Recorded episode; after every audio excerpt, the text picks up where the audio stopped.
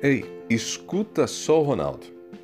Você observa as pessoas para aprender com elas? Aprende com os bons exemplos. Sabe, existe algo em nós que é muito nocivo. Geralmente jogamos pedras em pessoas que se destacam. Quando um colega de empresa começa a brilhar, logo encontramos os seus defeitos. Evidenciamos os defeitos do colega como forma de torná-lo menor. Quando o conhecido começa a crescer financeiramente, a ter um patrimônio considerável, rapidinho achamos algo na vida dele para reduzir a importância de suas conquistas. Isso acontece porque dentro de nós existe uma sementinha do mal que se chama inveja. Nem sempre de maneira consciente, mas a inveja se revela nessas atitudes mesquinhas de desqualificar quem se destaca é curioso como isso acontece conosco, mas quem aí já não viu uma cena mais ou menos assim? Alguém diz: Gente, aquela mulher é tão linda. Aí logo aparece outra pessoa para dizer: Ah, mas ela tem chulé. é muito doido isso, né? O problema é que com esse tipo de atitude, nós deixamos de observar as virtudes, as qualidades das outras pessoas. Abrimos mão da oportunidade que temos de aprender com elas. É fato que nem todas as pessoas são inspiradoras e nem todas são bons exemplos. Mas eu tenho descoberto que existem pessoas diferenciadas, bem-sucedidas, que podem me ensinar, mesmo sendo defensoras de ideias que são diferentes das minhas, tendo crenças diferentes das minhas. Gente, se alguém brilha em alguma área da vida, certamente tem algo ali que pode servir de exemplo para mim. Talvez por isso o filósofo e governante romano Marco Aurélio escreveu em suas meditações: Examina os princípios que governam a vida dos homens, principalmente dos sábios. Observe que tipo de coisas eles evitam e que tipo de coisas eles perseguem. Marco Aurélio incentivou que examinássemos os princípios que governam a vida das pessoas, principalmente daquelas que são sábias.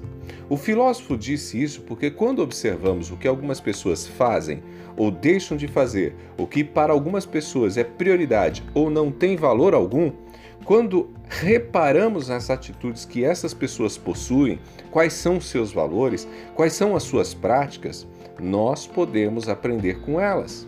E com isso, nós podemos crescer. A vida do outro pode ensinar algo para mim. Pense comigo daquele colega que se destaca na empresa, o que podemos aprender? O que faz com que ele seja elogiado pelo chefe e pelos clientes?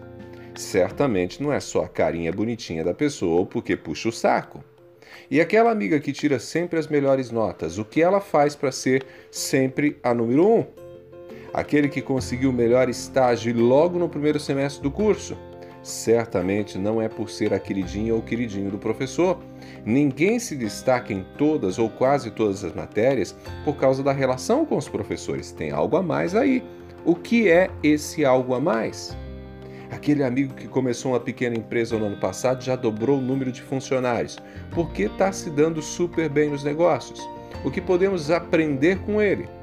Essa sementinha chamada inveja geralmente faz a gente olhar para o amigo que se deu bem e dizer: Ah, ele teve sorte. Entrou num ramo de negócio que está bombando, queria ver só se tivesse montado uma escola de datilografia.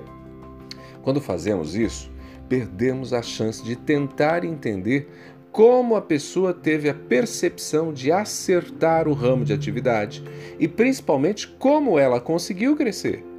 Todos os dias, inúmeras pessoas abrem empresas em segmentos que estão em pleno crescimento, mas mesmo assim fracassam. Ou seja, não se trata apenas de sorte.